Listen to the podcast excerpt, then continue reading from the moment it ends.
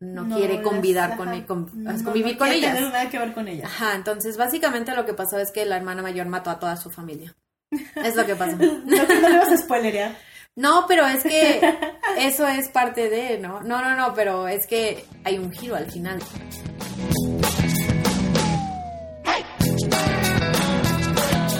Hola a todos, bienvenidos a un nuevo episodio de FEM Normal. Yo soy Edna Montes. Y yo soy Merce Garcés. Y esta semana vamos a hablar sobre nuestra ídola Shirley Jackson. Sí, Shirley Jackson es una de nuestras escritoras favoritas. Este, es conocida por pues hacer más como horror, misterio, ondas sobrenaturales, pero también escribió mucho desde su experiencia como mujer en los años 50 en Estados Unidos, ¿no? sí, pues ella nació eh, el 14 de diciembre de 1916 y murió bien joven el 8 de agosto de 1965, o sea, 48 añitos. Y, creo que va acorde a su vida, la verdad. Sí, bueno, creo que tampoco habría aguantado hasta los 50, sí.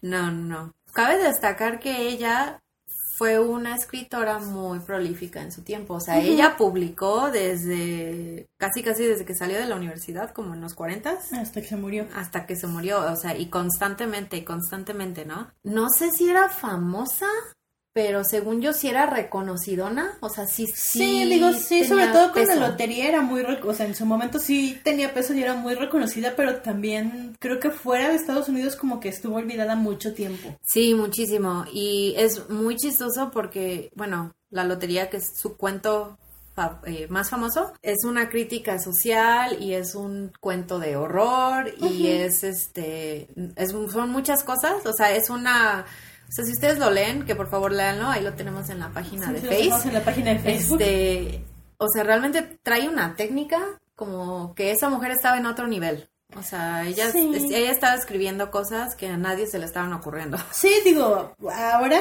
ya en estas épocas, por ejemplo, muchos autores que han admitido que una de sus grandes influencias fue Shirley Jackson son Stephen King, Neil Gaiman y bueno, Richard Matheson, que, que hace poquito nos dejó.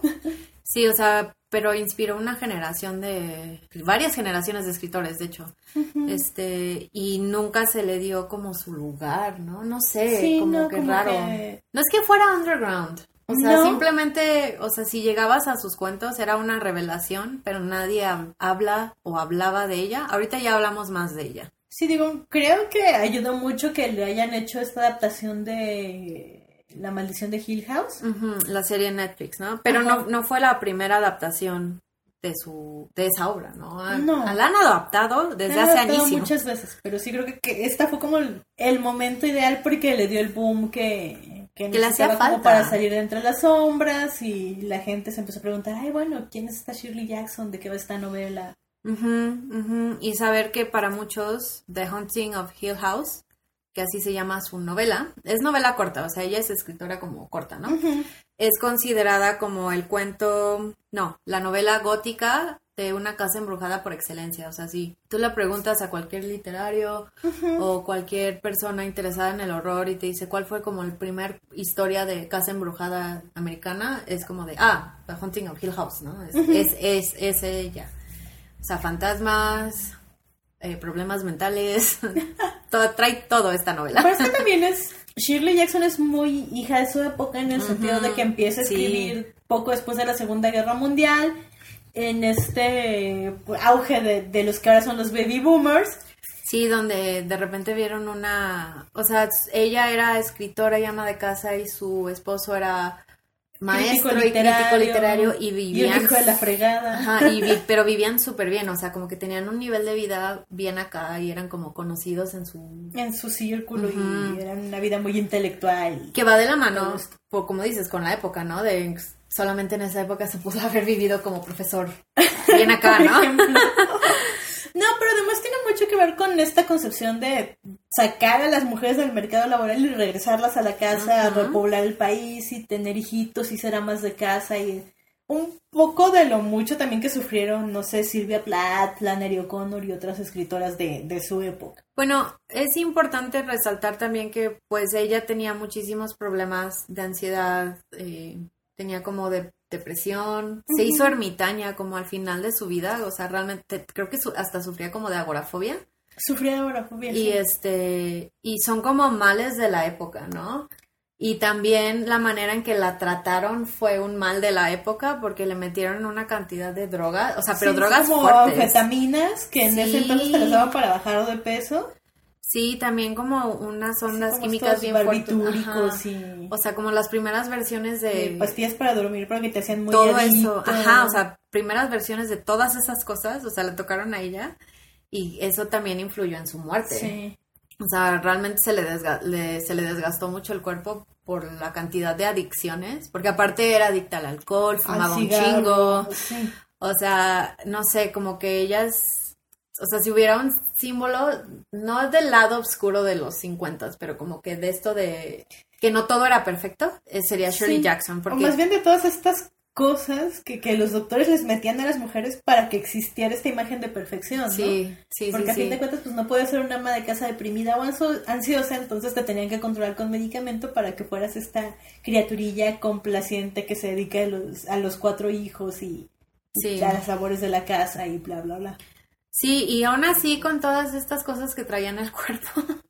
o sea, la mujer publicó cerca de seis novelas, eh, dos autobiografías y más o menos Varios- 200 cuentos ajá, cortos, ¿no? cuentos cortos. O sea, realmente la mujer era escritora de profesión y es increíble. Sí, digo que también cabe aclarar que para los gringos el short story o los cuentos cortos Ah, sí, es un género en sí mismo eso. es un género en sí mismo, pero es muy diferente al, al, al microcuento o al cuento corto latinoamericano, ¿no? Ajá, El sí. cuento corto latinoamericano, la microficción, pues tiende a esta brevedad, Ujú. Mientras que para los gringos el short story puede ser como de 20, 30, 40 páginas. Sí, y terminar O sea, así. como cualquier cuento que no llegue a ser una noveleta o una novela chica. Sí, como que tienen mucho esto de, bueno, si tiene 40 páginas ya es noveleta, si tiene 100 ya es novela, pero si tiene hasta 25 entonces es cuento, ¿no?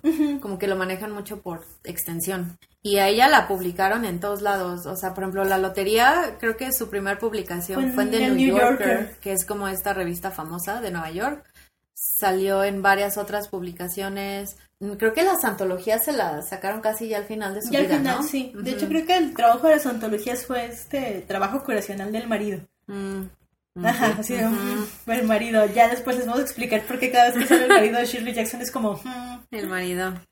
Sí, pero cuando salió en 1948 la lotería, Ajá. ahí en el New York fue como, pues fue una revolución porque nadie había leído nada así, a la gente le voló la cabeza y además era tan perturbador que había cartas y cartas y cartas De quejándose, odio, ajá. diciendo, pero mala mujer. Sí, porque ¿Quién aparte- escribe estas cosas? Porque aparte ella siempre firmó Shirley Jackson, que también fue revolucionaria en su época porque pues no usó seudónimo, no usó iniciales, no pretendió tener un nombre como andrógino, ¿no? Siempre fue Shirley Jackson. Y entonces para... Se los vamos a spoilorear tantito, ¿ok? no les vamos a contar el final, pero les vamos a spoilorear muchas cosas ahorita. Cositas, detalles insignificantes. Sí, pero no al final, porque creo que lo mejor de toda la obra de Shirley Jackson son sus finales. O sea, esa mujer, no sé cómo la hace, esa te mata y te remata. aterriza esos finales y, o sea, es, todos bajas el libro y es como de... ¿Qué Ay. me acaba de pasar? Exacto. ¿Qué, qué- qué acabo de leer? Que entiendo las cartas no de odio, pero sí entiendo que, que al lector que leyó en los años 40 la lotería sí fue como, ¿qué, qué Sí. acaba de pasar? Sí, pero también es súper interesante que a pesar de que, o sea, ella publicó en su época y escribió en este momento histórico muy definido de Estados Unidos, los lo lees ahorita y te sigue sacando emociones así como, no Sí, sé. sigue siendo muy vigente. Sí, yo lo que, en- bueno, no sé tú, pero que yo cada vez que leo algo de Shirley Jackson, como que me siento muy incómoda con lo que estoy leyendo. O sea, no incómodo de que, ay, no quiero seguir, sino de que, de que terminas de leer algo y como que me queda esta sensación de incomodez de, es que, ¿qué es esto? no sé, como de que te hace sentir cosas profundas, ajá. Y como que es esa sensación la que te queda en cuanto llegas a la última página, porque sí, que era completamente su intención y es lo magnífico de su obra, de que en todos sus cuentos van hacia un lado y cuando llegas ahí es como de, ay, lo dijo. Sí, no, pero además es que ella siempre disfrutaba mucho esta controversia y este causarle incomodidad al lector, ¿no? En, alguna época, creo que fue en Sudáfrica, prohibieron la lotería. Eh, prohibieron Por algo de las tribus, me imagino. Ajá. Rituales y así. Pero el caso es que prohibieron la lotería en Sudáfrica o en Nueva Zelanda, no me acuerdo. En algún lugar prohibieron la lotería. Y le preguntaron a Shirley Jackson qué opinaba de que en X lugar hubieran prohibido la lotería porque era grotesca. Y ella dijo que a ella le divertía mucho y que le daba gusto que lo hubieran prohibido porque seguramente era el único país que había entendido la magnitud de su cuento, lo atroz que era. Es que sí. Pues les vamos a contar un poco cómo de qué va la lotería para que nos entiendan, ¿no? Es empieza con que se está reuniendo el pueblo como en el kiosco hacia el centro. Es la tradición de la lotería. Ajá, entonces va a haber una lotería. Es una kermés y un fiestón y... Sí, o sea, y es algo que se tiene que celebrar todos los años, ¿no? E incluso hay un diálogo de un señor mayor, como el viejo del pueblo sabio, así, en donde le dicen, ay, es que en tal pueblo al lado ya no hacen su lotería. Y el viejito así todo de, no, ¿cómo están dejando caer la moralidad? Y, la tradición es, importante. En mis épocas la lotería era Tenía su lugar y, y, es un honor y no sé qué. Entonces dices, ah, o sea, como que te vas formando una idea de para dónde va. Entonces llega un punto en donde todos tienen que estar reunidos, eh, se empieza la lotería, las cabezas de cada familia pasan al frente a sacar papelitos y ya dicen, no, pues el que tenga el rojo, no me acuerdo qué es, ¿no? Algo así, ¿no? Entonces sale que es tal familia y pasan al frente y desde el principio como que la mamá empieza a decir, no, es que no, es justo. sí, no, que se repita. Sí, como que empiezan a reclamar. Estuvo el proceso.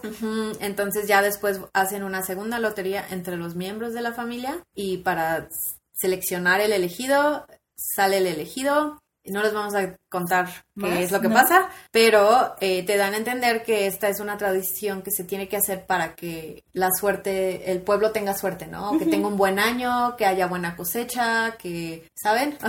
Sí. es complicado. Digo, creo que ya, ya dimos demasiadas pistas. Sí. Digo, para mí en lo personal yo creo que sí es como terror folk. Sí, pero es que también algo que maneja y creo que tiene que ver con la vida que tuvo Shirley Jackson, es este peso psicológico a las tradiciones, los roles de familia, el rol de género, lo que, la sociedad espera de uno, cómo te ven hacia afuera, la opinión de los demás y el peso que le daban eso, o sea, sí, esta mujer tiene una onda crítica social muy cabrona. y sí, es horror folk. Algunos de sus analistas decían que en general la obra de Shirley Jackson se engloba mucho en esto que los gringos les da por llamar este la ficción del caos doméstico, que es esta cosa que ocurre en los núcleos familiares, en los pueblos, en las sociedades, como en las estructuras formacionales de, las relaciones humanas. Y las diferencias entre el pueblo, entre lo pueblerino y lo citadino, ¿no? O sea, lo que se espera de cuando eres alguien de la ciudad y, y si te sacan de ese contexto y te meten a un pueblo, cómo tiene que cambiar toda tu forma de pensar y de ver el mundo. Tiene un cuento, eh, no me acuerdo cómo se llama, pero es el del perro.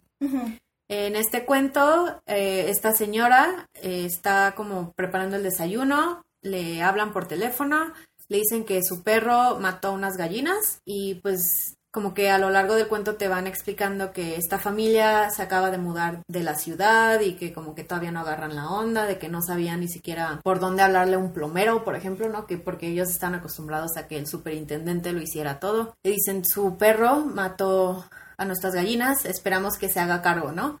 Y en ese haga cargo como que entiendes una cosa y a lo largo del cuento pues la señora se va dando cuenta que todo el pueblo todo el pueblo espera que maten al perro, porque eso es lo que se hace, ¿no? Y si no que mates al perro, que lo tortures para que aprenda. Entonces la manera en que le explican y le dan sus opiniones y y no, es que le tienes que amarrar el collar y meterle clavos al collar para que se ahorque el perro. Y, o sea, unas cosas bien macabras que lo dicen con una facilidad de, es que así son las cosas. O sea, así son las cosas. Pues que además creo, creo que justo lo que le da esta vigencia a Shirley Jackson después de tanto tiempo es la facilidad con la que en muchas sociedades se normaliza la violencia, que es algo que ahorita nos aqueja mucho en muchos lugares del mundo. Sí. Pero también esta naturalidad con la que te narra lo grotesco, ¿no? Porque... Sí, porque ella no te muestra estas imágenes con sangre. O sea, en sus libros, en ningún lado vas a ver sangre, gore, tripas, nada. No. Lo va a insinuar, te lo va a explicar, pero tú vas a llenar los huecos, ¿no? Que también es como lo magnífico de ella, que, o sea, te asusta sus imágenes sin que haya sangre. Pues creo que lo, más terrorífico es esto, ¿no? Que es normal, que son cosas que, que a ti como lector desde fuera del mundo de la historia te parecen grotescas, pero te las cuenta con una naturalidad, casi casi como de que vas y pones una carga en la lavadora y, y es, y es que es lo que se tiene que hacer, así es la vida, ¿no? Y también habla mucho del tipo de vida que ella tuvo, ¿no? O sea, ella fue ama de casa en los 50, tuvo cuatro hijos. Cuatro. Cuatro hijos. Pues de ella era esperado que no aspirara a hacer otra cosa, ¿no? Se casó casi saliendo de la universidad, como era esperado. Se casó con un hombre muy machista. y este, pues sufrió muchísima violencia doméstica esta mujer no sabemos si sufrió violencia física, o sea, no, no, tampoco vamos como a estipular que le pegaron ni nada. Sí sabemos porque está registrado. Sí, en biografías y por gente que la conoció, o sea, como así documentado, por ejemplo, que el marido controlaba todo el dinero de la casa, pero... Incluyendo sus regalías. Ajá, o sea, el asunto es que si ella ganaba algo, el marido cobraba y él decidía si le daba dinero o no, según de cómo estuviera su humor. Y también que era un señor muy infiel que la hizo a ella aceptar infidelidades, ¿no? Que sí. hacerse de la vista gorda y decir, bueno, Sí, o sea, no es que ella haya aceptado a tener un matrimonio abierto, sino que el hombre, o sea, fueron tantas infidelidades del hombre que ya no le quedó de otra. Y pues también e, era mucho esta onda de, pues el hombre puede tener sus amantes cuantas quiera mientras no se rompa el núcleo familiar, que también pues dio pie, pues ya sabemos, ¿no? Como todas estas familias rotas, mujeres traumadas, ya saben. Sí, sí, mujeres que terminan con anfetaminas y así. Sí, entonces es como, es una cápsula de tiempo, ¿saben? Es, como una onda, ¿cómo explicarlo? O sea, no es una cápsula de tiempo, o sea, porque te habla de un momento muy específico en la historia y en la estructura social, pero al mismo tiempo no tienen tiempo sus cuentos, o sea, bien pudo haber pasado ayer, el año pasado, o sea, no sé, como que tienen una vigencia impresionante. Y creo que eso, no sé si lo planeó así, pero, o sea, ¿cómo logró eso? Digo, no, sé si eso habla muy bien de Shirley como escritora o muy mal del resto del mundo como sociedad, ¿no? Nuestra incapacidad para para avanzar de esos esquemas.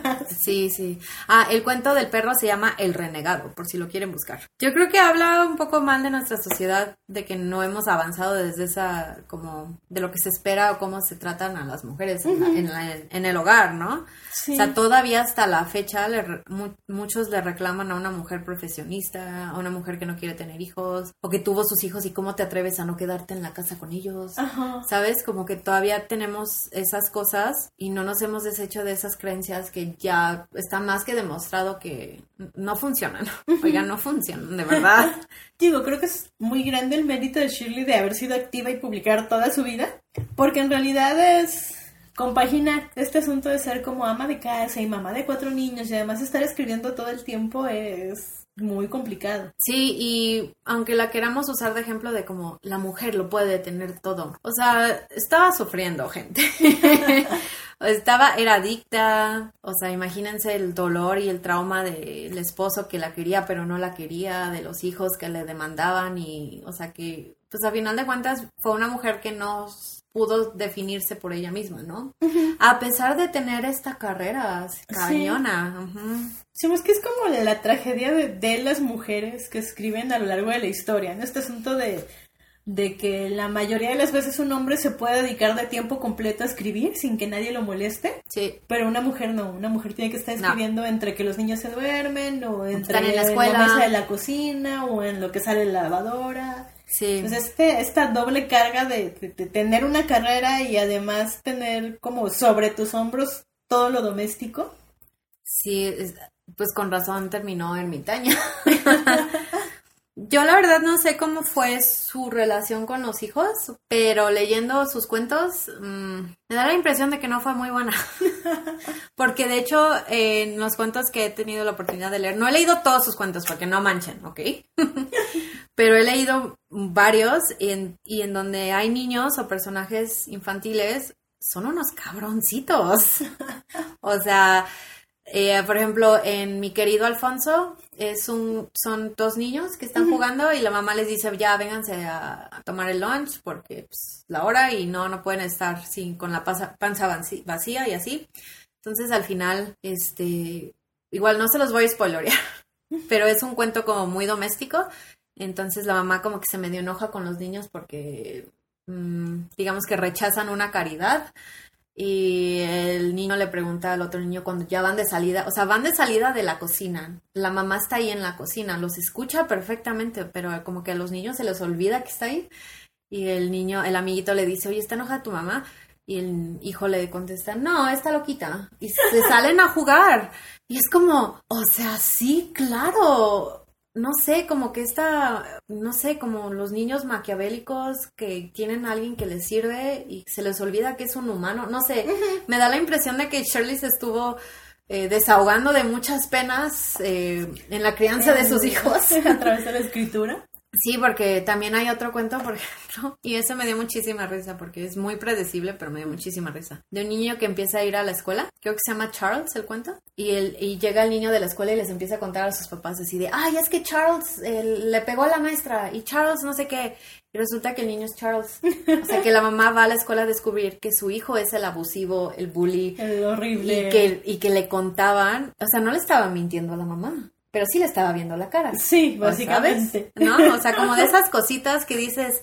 Chamacos sí, del demonio. o sea, si quieren razones para no tener hijos, lean a Shirley Jackson. Y después ven Babadook. Y Para que después- termine de hacer el trabajo. Es que además este, entre las amigas tenemos como la broma interna de que hay un género de terror que es terror anticonceptivo. Sí, donde te demuestran que, pues, el anticristo va a ser parido por una mujer, no sé. Sí, es como todos, todos estos cuentos, películas y todo lo de terror que implica en niños horrendos es para nosotras terror anticonceptivo. Si necesitan más razones, ahí está. Yo sí los invitaría a, como, si pueden conseguir una antología traducida, háganlo, porque es muy difícil conseguir a Shirley Jackson traducida. Sí, O sea, ahorita porque ya se puso popular otra vez y pues The Haunting of Hill House está traducida, La Lotería está traducida. la lotería y otros Pero creo que, traducidos. por ejemplo, mi novela favorita de ella, eh, Siempre hemos Siempre vivido, en el castillo, creo que no, ¿eh? no está Digo, traducida. yo tampoco estoy tan segura. La verdad es que yo llegué a Shirley Jackson cuando ya pude leer en inglés justo porque Mm. no estaba traducida. Lo mismo que Flannery O'Connor, que también Shirley Jackson traducida. era muy fan de Flannery O'Connor. Aunque de Flannery O'Connor sí ya encuentras como los cuentos completos traducidos. ¿Sí? Sí. Igual y pueden encontrar una antología de ella. No sé si... Es que hay varias ediciones aparte, ¿no? Porque pues obviamente la reeditaron una vez que se murió, cuando le querían dar su espacio, ¿no? Incluso creo que uno de sus, no sé si hijos o hijas, está muy involucrado en, por ejemplo, en todas las nuevas adaptaciones y en que se estén llevando a cabo bien, ¿no? Sí. Porque pues a ella siempre la han adaptado. Creo que su... en- la primera vez que adaptaron la lotería fue en 1957, pero no siempre han sido buenas. Por ejemplo, no sé si ustedes se acuerdan, no sé si tú también te acuerdas, Edna, que en el 99 sacaron una película se llamaba The Hunting con Catherine Zeta-Jones. Ah, sí. Esa está- supuestamente, Sí, está basada en The Hunting of Pero nada House. que ver, ¿eh? No, es una pésima, o sea, es una pésima adaptación, pero era Sí. como la premisa de la casa embrujada y la familia. Mira, yo no sabía que estaba basada en esa. Pero Sí. sí, nada que ver, ¿eh? Sí, entonces ha habido como cosas muy malas que se han adaptado de su obra, pero ahorita como, como con este nuevo resurgimiento, o sea, se ve que, no sé, es Que muy ya le van a hacer sí, honor. Pues no sé si se acuerdan cómo decíamos que los zombies son una buena metáfora, o sea, todo lo doméstico es una muy buena metáfora de Sí. horror en sus cuentos.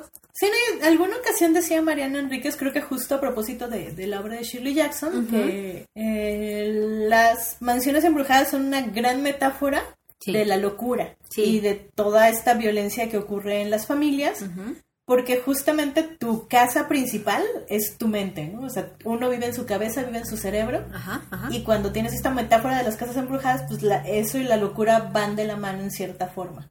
Sí, y también va de la mano con esta onda de la violencia doméstica, de se supone que tu casa es un santuario. Ah, es el y lugar te más hacen, seguro, Ajá, es y- donde perteneces. Sí, entonces si te violentan en tu santuario, o sea, realmente no estás segura en ningún lado, ¿no? O sea, y como que ya lo lleva a un extremo muy padre. Porque, bueno, hablemos de mm, el libro de The Haunting of Hill House. Es, también, si lo pueden leer, léanlo porque es muy bueno. No tiene, no tiene mucho que ver con la serie, En el sentido de... Sí, la trama es muy, muy diferente. Sí, la trama es muy diferente. O sea, como que tiene que ver con la serie, con la idea general. o sea, la idea general de la casa embrujada, sí. Fuera de eso, no mucho. Los nombres de, los, de algunos personajes y ya. Sí, entonces esta novela empieza con Nell, así se llama el personaje. No Nelly, Nell. se va de su casa, o sea, como que decide huir porque recibió una invitación de un doctor que está haciendo un estudio de insomnes Ajá. Y que los quiere meter todos a una casa para como registrar su... Su experiencia. Sí, y cómo duermen y como hábitos y así, ¿no? Y entonces pues ella se va, pero ya desde el principio tú sabes que hay algo mal. No es que haya algo mal con Nell, Nell, pero sabes que como que ya hay algo mal. sí, o como que no es un narrador muy confiable. No, ajá, exacto, no es un narrador confiable, pero que aparte no sé, como esta intuición de que dices, algo, algo malo le va a pasar a esta mujer. Sí, sí, sí, es como esa impresión de, oh, es muy, muy al Stephen King, ¿no? Que dices, oh, algo así. Sí, entonces pues tú recorres el camino con ella, llegas a la casa, conoces a los otros inquilinos de la casa y pues resulta que es esta gran mansión, ¿no? Con mucha historia, eh, que se la prestaron al doctor, entonces todos son asignados un cuarto y en cuanto anochece, pero aparte bien chistoso porque como que los encargados de la casa, o sea, como que los que van a trabajar a la casa se van en la noche, ¿no? No se quedan ahí. Y les dicen, no, ni madres, ni de chiste, nadie se queda. Entonces ya desde ahí dices, ah, ok, aquí hay algo raro. algo me lo va a pasar aquí. Entonces empieza a ver como estas cosas sobrenaturales, que crees que son sobrenaturales, y que igual y sí, ¿no? Pero nunca te las explica, entonces no estás segura. Sí, más bien es eso, o sea, es como, ok, esto es sobrenatural, pero porque no tiene explicación más que porque... Sí, y que de hecho rescataron muchos de estos eventos sobrenaturales para la serie. Para la serie. Que a mí me gustaron mucho cómo los fueron metiendo y como que no sé, como detectar así de guiño, guiño, eso es del libro. Sí.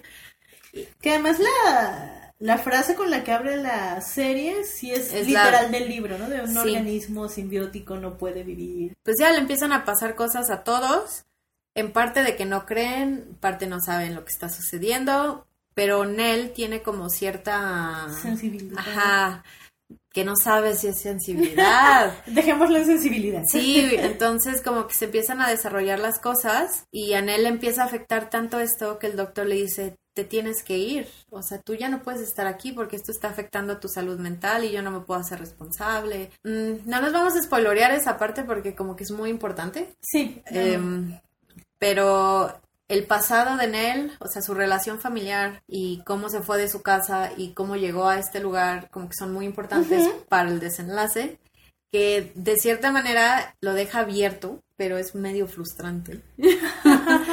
Porque no te dice exactamente qué le pasa a Nell, pero tú intuyes, pero no sabes, pero y así como que también te y es como de esas igual como esa sensación de como esta incomodez de decir ¿qué? ¿Qué acabo de leer? Sí. Sí, básicamente. Es inquietante leerlo. Es muy inquietante leer. Todo, toda su obra es muy inquietante. Toda la obra de toda la obra de Shirley Jackson es muy inquietante. Sí, porque entonces tendremos que hablar de Siempre hemos vivido en el castillo. Sí. Eh, no hemos visto, de hecho acaban de sacar una película. Acaban de sacar una peli. Pero no la hemos visto. No, yo tampoco la he visto. Entonces, eh, no podemos hablarles de la peli, le podemos hablar de la novela, que es novela corta. O sea, es, Bueno, pero sale de esa amiga que me gusta mucho porque siempre es como perturbadora ella. Sí, y sale Sebastian Stan también. es, siempre es bueno.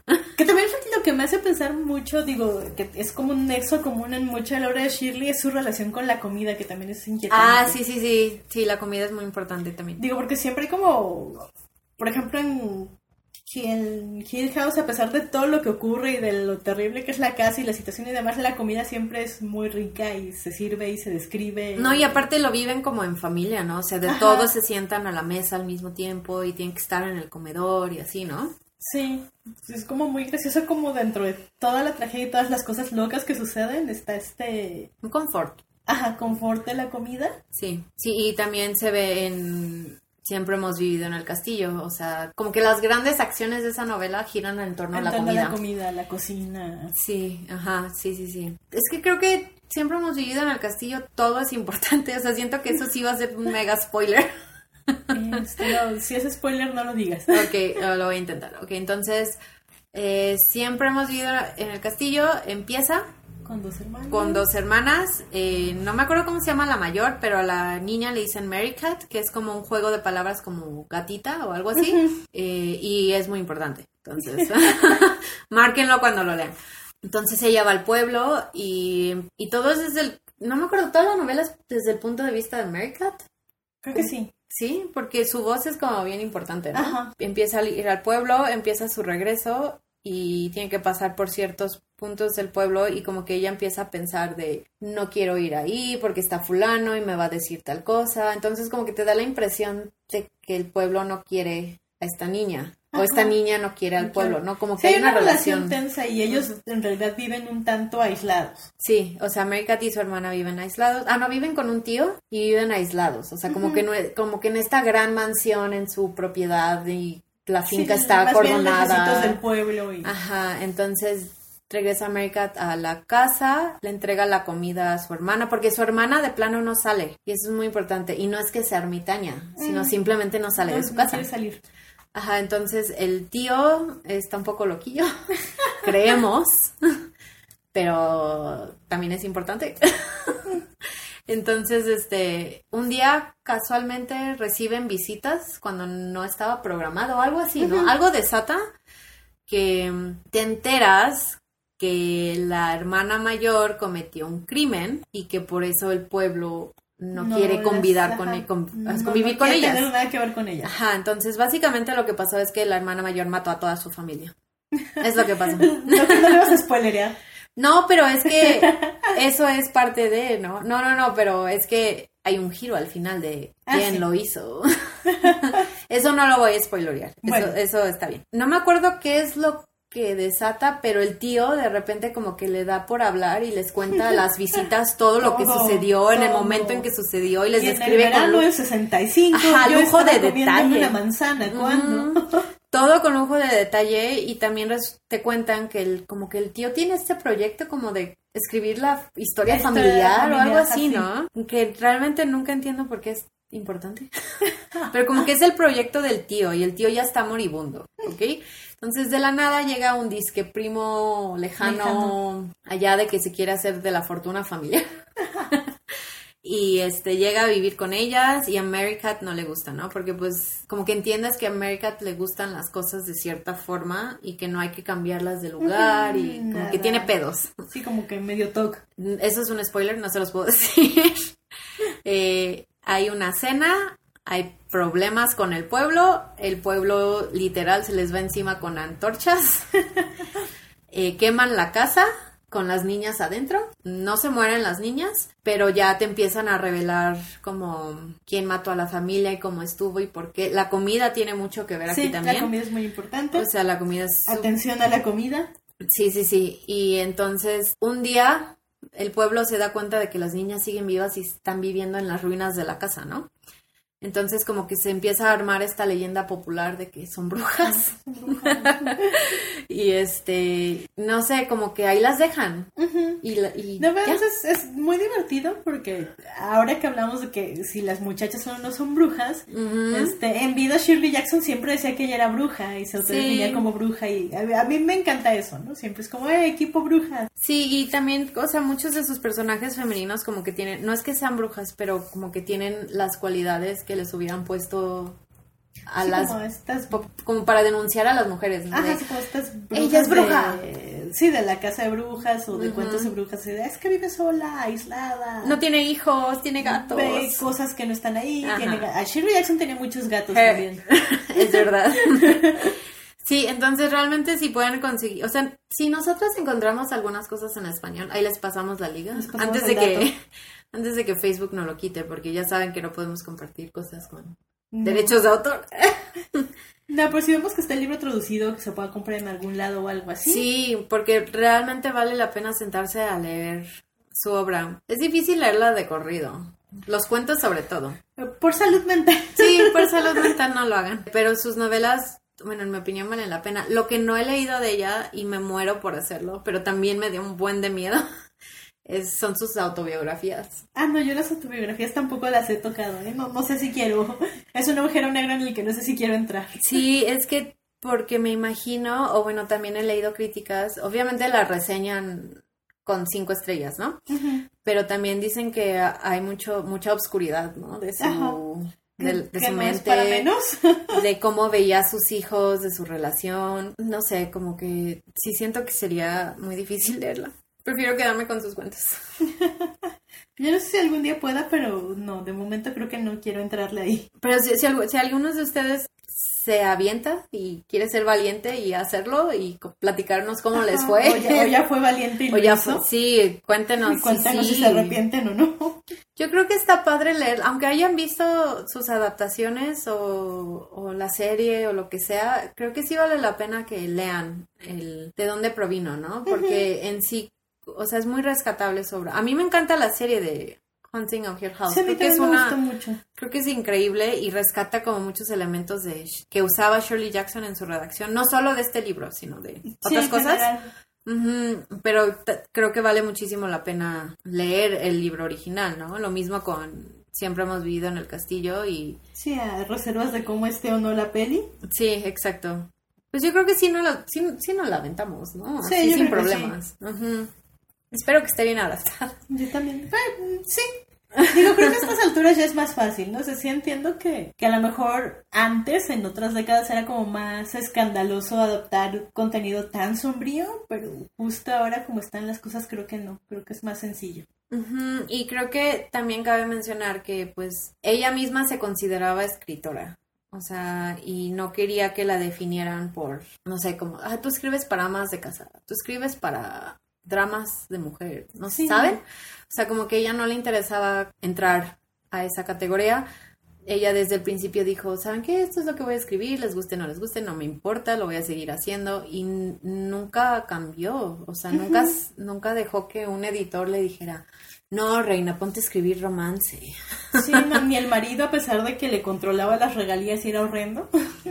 Sí, como que siempre la, o sea, tuvo la fortuna de poder ser ella, ¿no? Así de silencio incómodo de anfetaminas. Pues sí, es que, ¿qué podemos decir? La pobre sufrió de, de una época en donde será mi amabilidad contra las mujeres. Sí, completamente. El pro es que tenemos esta literatura increíble.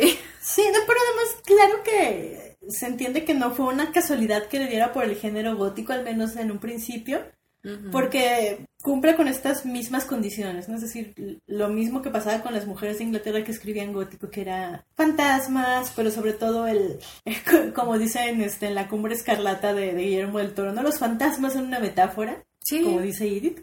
Entonces, los fantasmas son una metáfora de, la muerte, del ambiente opresivo de las casas, de todos estos secretos familiares y, y, lo que heredas de la familia, ¿no? También cuando hay violencia en la familia, pues como como la serie lo la serie de Hill House lo pone muy bien, ¿no? Como esos fantasmas de tus padres se van contigo. Sí, y que si no los enfrentas o si ni siquiera crees en ellos, o sea, nunca se va a solucionar el problema, ¿no? Creo que lo que rescata muy bien Hill, eh, la serie de Hill House es como estas apariciones, ¿no? De que aquí está enfrente de ti, pero tú decides no verlo, ¿no? y, luego un día lo vas a decidir ver y lo vas a aceptar, pero pues, hasta que no llegue ese día, ahí va a estar contigo. sí. que le pasa a uno de los personajes, ¿no? Creo que al mayor que no cree en fantasmas y luego eh, se da cuenta de que toda su vida ha visto fantasmas. Sí. Es una gran metáfora. Cuando el papá le dice, es que, ¿te acuerdas tu casita del árbol? Bueno, la casita del árbol de tu hermano, la casa nunca tuvo una casita del árbol. Ajá, exacto. Sí, esas cosas, no sé. Aparte está bien padre que lleguen otras personas a interpretar la obra de Shirley, ¿no? O sea, aunque siga siendo vigente, está padre ver cómo le están, la están como actualizando y decir, aquí podemos cortar todo. Y no sé, creo que, eh, no sé si es una onda americana, pero también, o sea, regresando a, la importancia de las apariencias externas, o sea, eso fue algo que le pesó muchísimo a Shirley Jackson y creo que todavía es algo que le pesa a mucha gente americana, ¿no? De el aparentar ser, el que todos nos vean sonrientes y felices y que no sepan qué pasa puerta cerrada, no sé. Sí, ves que además sí, o sea, como los biógrafos y todo coinciden en que Shirley Jackson siempre de niña se sintió fea, o sea, que no era atractiva y que siempre se sintió como muy relegada, muy aislada de los demás. Pues que era como esta niña solitaria que escribía mucho y que además a su mamá le asustaba que escribiera tanto. Ah, sí. Ah, no sabía. Ah, la, la, mamá le daba miedo que Shirley se la pasara escribiendo en vez de salir y jugar y hacer amigos. Pero sí, o sea, siempre sufrió, sufrió como sobrepeso y ella siempre tuvo como muchos problemas con su autoimagen. Sí, pues es esto de que en, en esta época se creó como el primer ideal del cuerpo femenino, ¿no? Que eran estas pin-up, estas mujeres. Ajá, más bien era como este, este antecedente el que ella tenía, ¿no? Ajá, o sea, como que ella no entraba en esa en Esa categoría. Y además esta mujer pues muy miope con los lentes de fondo de botella. Ah, sí, es cierto. Se casó. se supone que eso, se supone que eso le iba a solucionar la vida, Edna. Pero vuelvo a lo mismo. Y ve cómo le salió. Pero vuelvo a lo mismo. El pro es que tenemos esta literatura magnífica. Sí, sí, sí. Sí, digo, qué mal que haya tenido que sufrir y, creo que, o sea, nadie quiere como romantizar esta imagen del artista que sufre o que no se trata su enfermedad mental para poder volcarse en que aparte es como más fuerte para las mujeres porque incluso o sea, admitir que tenías un problema de salud mental era que te fueran a encerrar al asilo y nunca te volvía, volvieron a ver, ¿no? A los hombres no le hacían eso. No. Entonces, pues se aguantaban y sufrían aún más. Digo, a Shirley Jackson sí le diagnosticaron como un trastorno de ansiedad generalizada, pero pues le dieron estos medicamentos que la volvieron adicta y fue como, bueno. Peor tantito, ¿no? no, no fue como de mucha ayuda. Sí, lo bueno es que murió en, cuando dormía, o sea, como que tuvo una muerte pacífica. Ajá, respiratorio y, ya. Y pues dices, bueno, ok, al menos se fue tranquila. Sí, no fue una muerte, no fue una muerte así horripilante, pero... Ni que su biografía necesitara algo así después de todo lo que nos dejó. Pues lo cierto es que tenemos a Shirley Jackson para rato, porque hay muchísimos planes para seguir adaptando sus obras, ¿no? Creo que acabo de leer que van a hacer otra película de la lotería.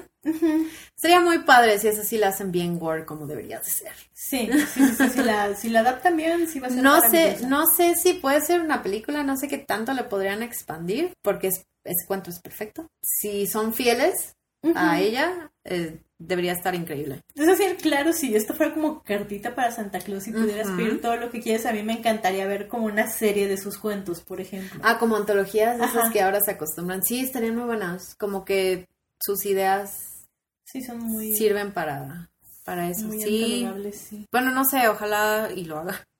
Porque de verdad ella es como el obsequio que nos sigue regalando cosas.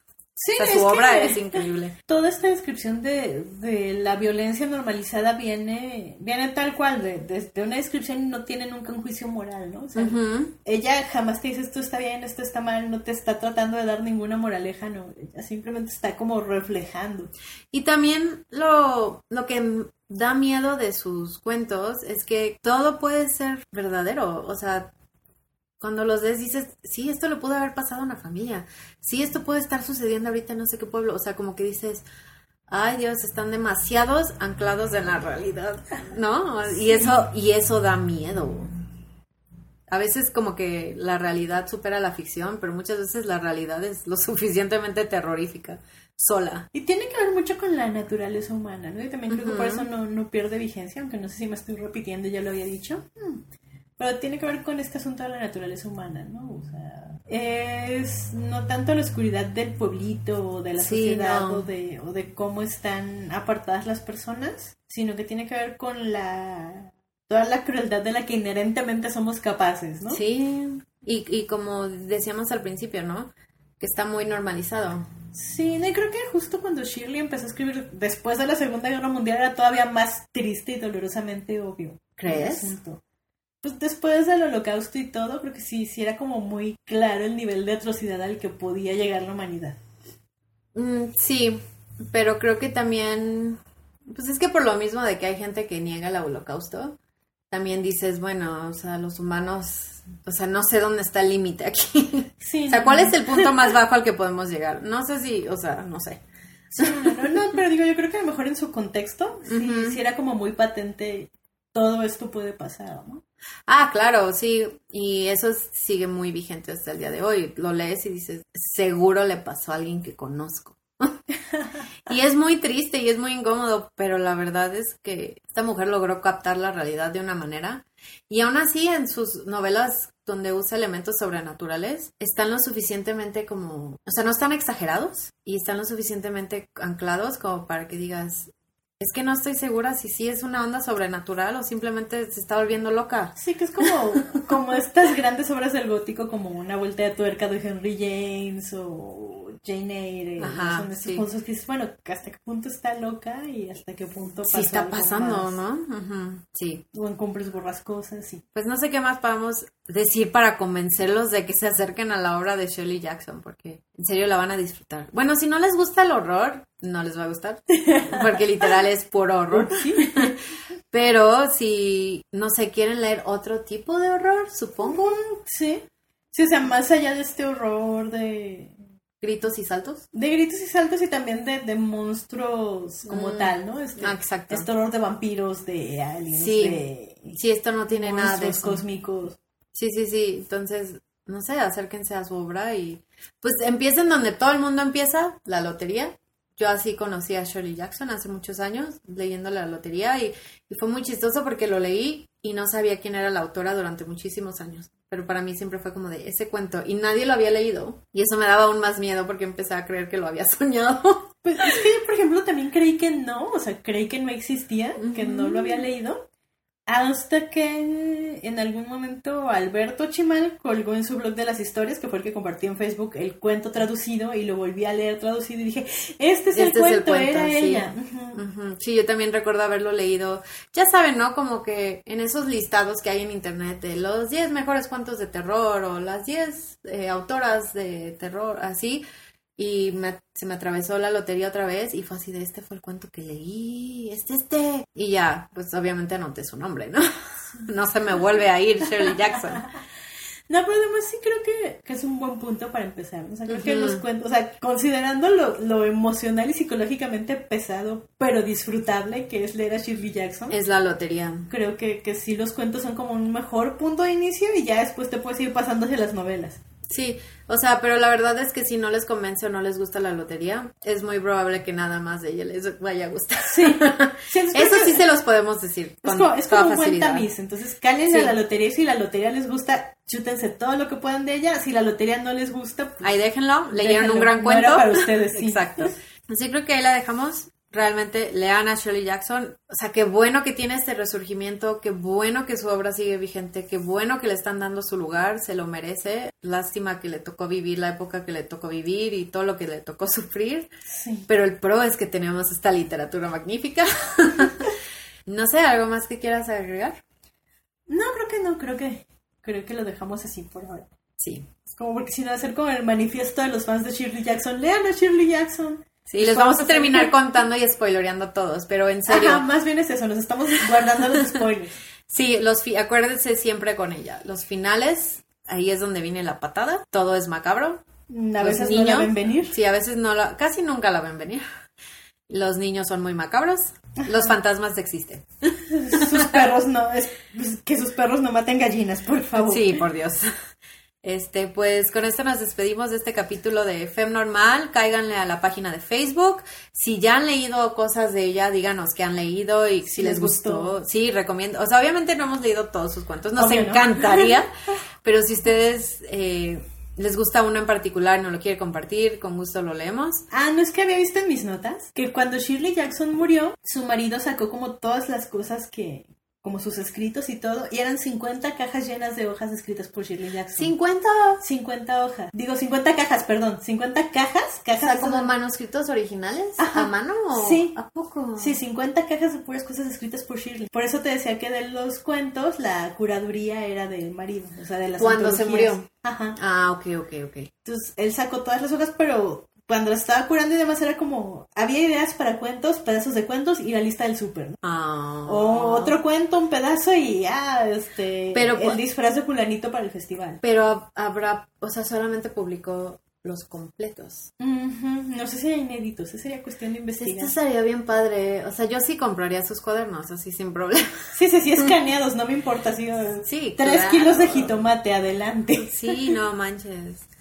Y pues el hombre vivió no sé cuántos años más que ella, ¿no? O sea, él sí vivió de los frutos de su esposa maldito. y ya no sé si se, bueno, no, no se divorciaron nunca, ¿verdad? No se podían divorciar en esa época. O sea, sí existía el divorcio, pero era muy mal visto. Ah, ya. O sea, ella pudo haber vivido perfectamente bien Sí, como divorciada. valía. Sí, pero Mm. pues de los hijos, las apariencias, lo normal. Sí, creo que eso es todo. Este, pues, coméntanos en la página de Facebook si quieren que hablemos de otra autora en particular. Sí, aparte nos encanta estar descubre y descubre autoras. O sea, es como, ya es, ya es tiempo, ¿no? Sí, ya, ya, ya. Ya es tiempo de balancear esos libreros. pues muchas gracias por escucharnos y nos vemos a la próxima. Nos vemos.